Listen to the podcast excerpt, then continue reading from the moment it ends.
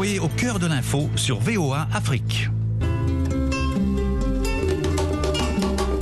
Foi et tradition, Vérité et doctrine le dialogue des religions sur la voie de l'Amérique. Bonsoir madame, bonsoir messieurs, bienvenue dans le dialogue des religions et sur VOA Afrique. Eric Manelakiza en votre compagnie, Michel Claire Joseph assure la mise en onde. Ce soir, nous parlons de l'impact de la religion sur les droits et devoirs de la femme. Le cas illustratif dans cette édition, c'est le port du voile, le hijab. Par exemple, en Iran, les femmes doivent se couvrir les cheveux et le corps jusqu'en dessous des genoux, mais au quotidien, une grande partie d'entre elles s'autorisent certaines libertés, un foulard négligemment noué sur les cheveux par exemple. Nous en parlons dans un instant. Vous l'avez déjà suivi, la mort de Massa Amini, 22 ans, a provoqué un vaste mouvement de colère et la contestation s'est propagée dans plusieurs villes iraniennes. Elle est décédée le 16 septembre à l'hôpital, trois jours après son arrestation à Téhéran pour non-respect du code vestimentaire strict pour les femmes en République islamique d'Iran qui doivent se couvrir les cheveux en public. Dans ce reportage de Arash Arabasadi de VOA, certains manifestants lancent des slogans hostiles au pouvoir, brûlent des foulards pour se moquer des autorités. Washington a aussi exprimé son soutien aux manifestants. Le récit avec Ginny Niwa. C'est l'année du sang, scandent les manifestants à Téhéran. Malgré la présence massive de l'armée dans les rues de la ville, l'Iran connaît sa deuxième semaine de troubles civils massifs à la suite de la mort de Massa Amini, 22 ans. Elle a disparu en garde à vue au début du mois aux mains de la police des mœurs pour un voile mal porté, donc avoir vaguement enfreint les lois sur la moralité. Trois jours plus tard, elle était morte. La mort d'Amini a été suivie d'une vague mondiale de soutien et de nouveaux appels contre la République islamique d'Iran. Alors que les protestataires s'affrontent avec la police et brûlent des voiles en public dans des manifestations majeures de désobéissance en Iran, l'administration Biden s'engage à soutenir les manifestations en faveur des droits des femmes. Le conseiller à la sécurité nationale Jack Sullivan s'exprimant dimanche dans l'émission This Week sur la chaîne de télévision américaine ABC. Ces manifestations reflètent une croyance profondément ancrée et répandue parmi la population de l'Iran, les citoyens de l'Iran, les femmes de l'Iran, qu'ils méritent leur dignité et leurs droits. Et les États-Unis sont absolument clairs et fermes, publiquement, dévouement à la cause des Nations Unies, comme vous avez entendu le président Biden parler au nom des droits de l'homme universels de tous les citoyens et de les femmes d'Iran. L'Iran se situe presque au bas du classement mondial en matière de droits des femmes. Selon un rapport du Forum économique mondial de 2020, seule la République démocratique du Congo, la Syrie, le Pakistan, l'Irak et le Yémen font pire. En Iran, les femmes surprises en public sans hijab peuvent être condamnées à plusieurs années de prison. Tout au long de cette vague actuelle de troubles civils, des dizaines de manifestants sont morts et plus de 1200 manifestants, dont des femmes, ont été arrêtés, selon un bilan officiel. Pour une petite histoire, Ginny, la jeune femme de 22 ans, était à Téhéran pour des vacances en famille avant d'entamer ses études universitaires dans la province de l'Azerbaïdjan occidental dans le nord-ouest. Mais son chemin a croisé celui de la police des mœurs le 13 septembre. Massa, son frère et d'autres femmes de la famille ont voulu faire un tour dans la capitale. En sortant de la station de métro à Ghani, la police des mœurs les a stoppés, interpellant Gina et ses proches. Le jeune frère a essayé d'amadouer les forces de l'ordre en expliquant qu'ils sont à Téhéran pour la première fois et ne connaissent pas les traditions locales.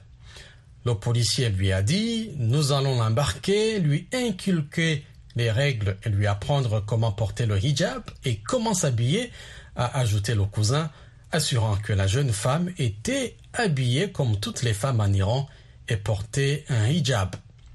Quand ils l'ont frappé à la tête avec le bâton, elle a perdu connaissance, Après son arrivée au poste, il a fallu attendre encore au moins une heure et demie avant qu'elle ne soit transportée à l'hôpital. Après trois jours dans le coma, son décès sera prononcé le 16 septembre. Toujours selon le récit de la mère rapporté par le cousin, les médecins à l'hôpital ont informé la famille que leur fille avait reçu un violent coup à la tête. En solidarité avec les femmes iraniennes pour condamner la mort de Marsa Amini, des centaines de femmes de la ville kurde de Kamshli, dans le nord-est de la Syrie, ont aussi manifesté. Suivez ce reportage de Zana Omar depuis Kashmili, relaté par Michel Claire Joseph.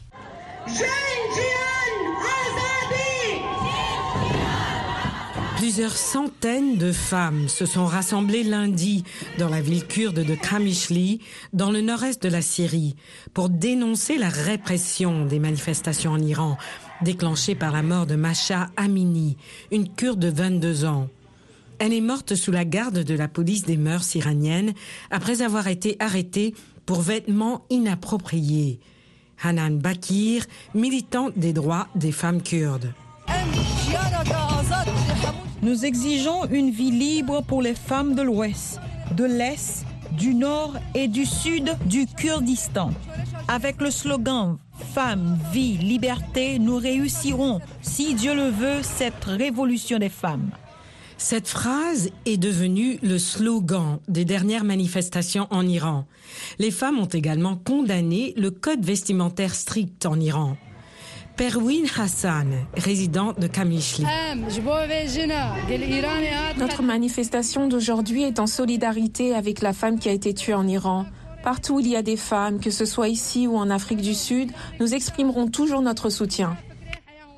Près de 50 organisations de femmes du nord-est de la Syrie ont participé aux manifestations. Les manifestants ont accusé le régime iranien de supprimer les droits de la femme en vue de contrôler le pouvoir.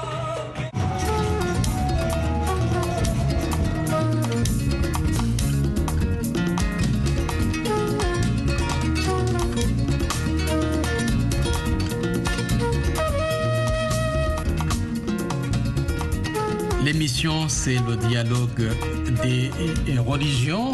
Ce soir, j'ai le plaisir de recevoir euh, Madame Boshra Berhaj Hamida. Bonsoir. Bonsoir, bonsoir, bonsoir tout le monde. J'espère que je n'ai pas massacré votre nom. Non, non, non, vous l'avez bien prononcé.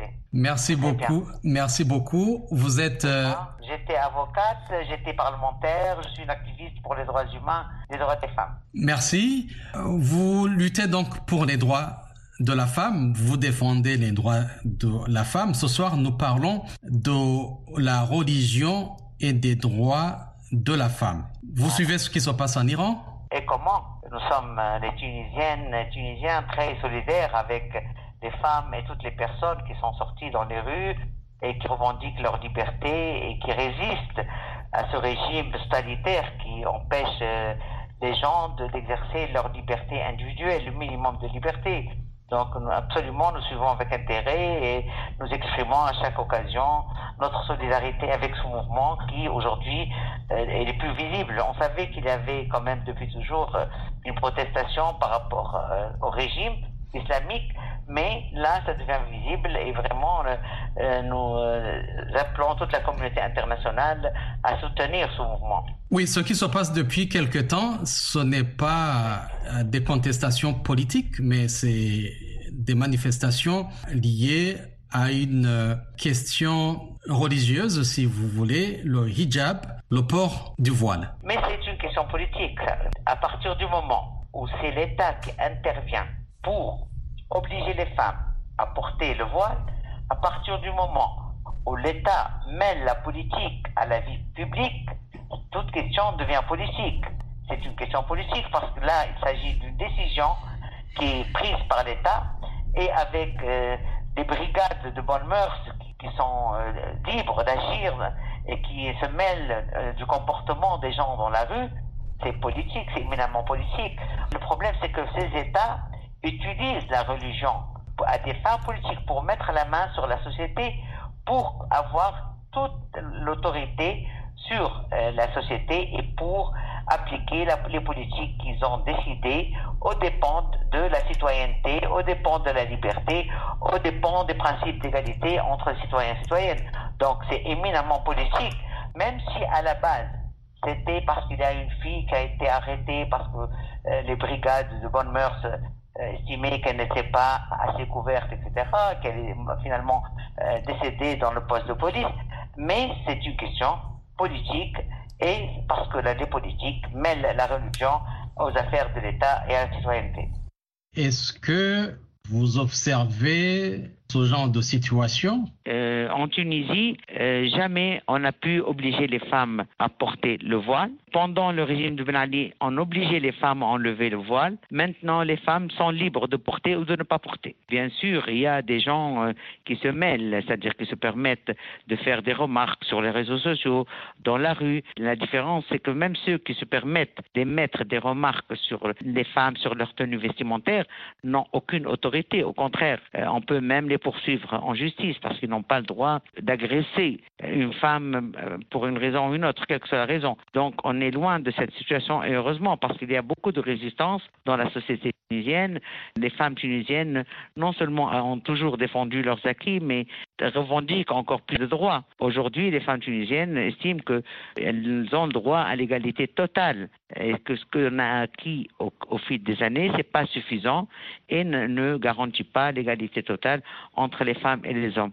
Donc, on n'a pas vécu la situation et on ne la vivra pas, j'espère et je pense, où une femme sera un jour obligée de porter le voile. Est-ce que le facteur euh, religion peut impacter, euh, disons, les droits de la femme euh? Je fais partie des gens qui pensent que chacun trouve dans la religion ce qu'il veut. Toutes les religions, on peut les interpréter comme on veut. Ce qui peut menacer les droits des femmes, c'est l'utilisation de la religion par l'État. C'est parce que quand l'État veut imposer des choses, Bien sûr, il a recours au sacré, parce que le sacré, c'est une façon de boucler, si on peut dire, ou de stopper euh, le débat sur n'importe quelle question. Quand on dit aux gens, voilà, c'est la religion qui l'impose, les gens, donc, du coup, se sentent bloqués. Donc ce n'est pas la religion en elle-même, parce que pour moi, toutes les religions, c'est pratiquement la même chose. Euh, on peut les interpréter comme on veut, euh, on peut les interpréter d'une manière positive, en faveur de la citoyenneté, en faveur de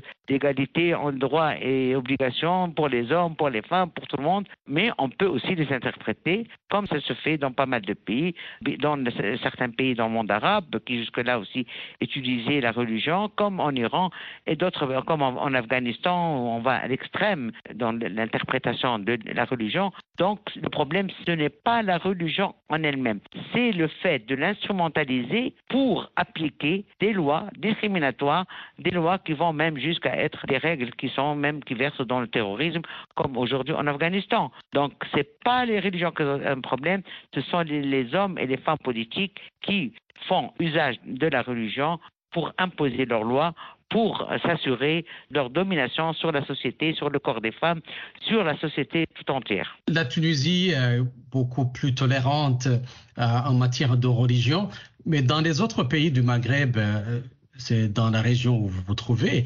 L'Égypte, euh, il y a l'Algérie, il y a le Maroc.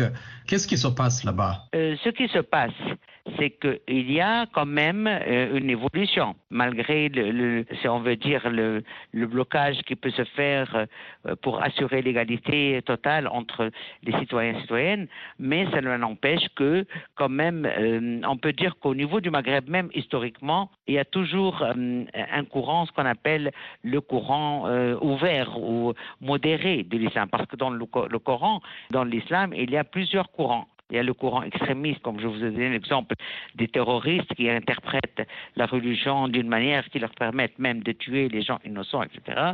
il y a des interprétations qui peuvent aller jusqu'à qu'on a accumulé au, fil des années en Tunisie. Au Maroc, comme en Algérie, quand même, même s'il n'y a pas de grands pas, euh, des pas comme devrait l'être vers l'égalité, quand même la religion, elle est là, mais elle n'est pas comme facteur essentiel dans la société, dans le sens où un facteur qui va euh, faire retourner les femmes euh, chez elles. Il n'y a pas de régression. Au contraire, malgré la religion à sa présence, en Algérie comme au Maroc, quand même, il y a de plus en plus des droits en faveur des femmes. Il y a une évolution parce que les politiques essayent d'interpréter la religion dans une approche plus progressiste, avec une approche plus moderne, etc. Mais cela n'empêche qu'il, quand même, malgré tout, on n'a pas atteint l'égalité totale, comme la question de l'héritage, comme la question de l'autorité parentale, qui, par exemple, en Algérie comme en Tunisie, elle est encore entre les mains de l'époux. Euh, il y a aussi aujourd'hui dans le monde arabe la polygamie, mis à part la Tunisie. Mais par exemple, on, a vu en Algérie, au Maroc, ils ont mis quand même des, conditions pour euh, limiter au maximum la polygamie, etc. Mais même cela a été fait au nom d'une interprétation progressiste de l'islam. Donc, quand les hommes politiques et les femmes politiques, ceux qui gouvernent, veulent faire évoluer la société, ils le peuvent par une certaine interprétation de l'islam. Bien sûr, l'idéal serait qu'on sépare complètement la religion du politique, qu'on sépare la religion de l'État, mais ce n'est pas encore le cas. Mais on peut dire qu'ils se sont quand même assurés qu'on n'aille pas dans une interprétation euh, rétrograde, très rétrograde euh, au niveau du Maghreb. La liberté et la dignité ont été l'une des grandes conquêtes de la femme dans le cadre de l'islam, pourquoi cela n'est pas respecté dans beaucoup de pays euh? Parce qu'il y a des intérêts. C'est-à-dire que chacun, comme je l'ai dit au début, euh, on a vu par exemple les pays du Golfe, maintenant ça commence un peu à changer, mais pendant euh, le wahhabisme, etc., ce qui a été développé comme idéologie rétrograde, conservatrice, etc., ça a été aussi pour les intérêts, pour maintenir les gens au pouvoir. Donc, euh, ce n'est pas une question de pourquoi. La question, quels sont les intérêts de chaque État? Quel est l'intérêt de chaque politique, parti politique ou ceux qui, ou ceux, ou président, ou roi? Là où il y a son intérêt, il interprète l'islam. En Tunisie, on a eu un président pour qui l'intérêt, il voyait qu'une Tunisie ouverte, une Tunisie où les femmes jouent un, rôle important, c'est ça l'intérêt pour lui de rester au pouvoir et d'assurer un avenir pour ce pays. Pour d'autres, au contraire, si les femmes sont libérées, ça veut dire que la société se libère, et quand une société se libère, ça veut dire qu'il va y avoir une résistance et qu'il va y avoir même une opposition au pouvoir, parce que qu'on ne veuille pas, on ne le veuille pas, aujourd'hui, quand on parle des droits humains, quand on parle des droits des femmes, on parle des droits humains. Et quand on parle des droits humains, on parle de tous les droits socio-économiques, le droit à l'environnement, la liberté, les libertés individuelles, l'égalité. Or, ça veut dire que quand on, on va euh, poser toutes ces questions, on menace, on menace les pouvoirs. C'est une menace pour les pouvoirs. Quand la population est consciente de tous ces droits, c'est une menace pour les régimes politiques qui sont, pour la plupart, pour ne pas dire tous, des régimes autoritaires, des régimes qui construisent leur légitimité sur la religion pour s'assurer de leur mainmise totale sur la société et éviter toute euh, révolte, toute l'épreuve, ce qui se passe en Iran, la répression que subissent les femmes et les jeunes dans les rues de l'Iran, parce que pour eux, maintenant, il y a un risque que ces manifestations et ces slogans puissent réellement déstabiliser un pouvoir qui s'est installé depuis euh, plusieurs décennies et qui a utilisé à fond la religion pour se maintenir au pouvoir. Donc c'est une menace pour le pouvoir politique que de voir que les femmes sont là, qu'elles s'imposent dans la société, qu'elles s'imposent dans la sphère publique, qu'elles remettent en cause leur statut même au sein de la famille. Donc, ils sont très conscients que la prise, euh, prise de conscience des femmes par rapport à leur situation qui est inférieure aux hommes, c'est une prise de conscience de toute la société. Et quand on dit prise de conscience de toute la société, ça veut dire remise en cause de l'autorité qui est là, qui est souvent corrompue, qui est souvent une autorité qui est là, euh, qui utilise la répression comme seul moyen pour répondre aux attentes des citoyens et citoyennes. Donc vraiment, il faut vraiment médiatiser ces, activités, valoriser la révolte des femmes euh, iraniennes, trouver les moyens de les protéger, vraiment de leur, même des États peuvent faire, ils ont les moyens de communiquer avec l'État iranien et l'obliger à arrêter toute la répression, la répression qui devient de plus en plus féroce. Quel est le regard portez-vous par exemple sur les droits de la femme en Afrique subsaharienne par rapport à la religion?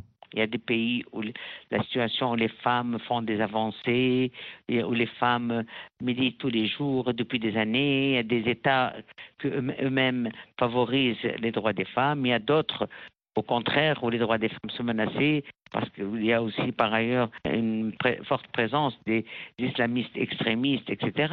Mais euh, ce qu'on peut quand même constater, qu'en Afrique, il y a toujours eu une dynamique pour les droits des femmes, il y a toujours eu des mouvements de femmes très forts et qui arrivent à imposer des acquis, mais je pense que toutes ces luttes sont en train d'aboutir. La plupart sont en train d'aboutir. On voit aujourd'hui le Rwanda, on peut avoir des critiques par rapport à certaines situations au Rwanda, mais au niveau des droits des femmes, il y a la parité. On, voit, que le Parlement d'Afrique du Sud, il y a une parité. De plus en plus, il y a des femmes qui sont présentes.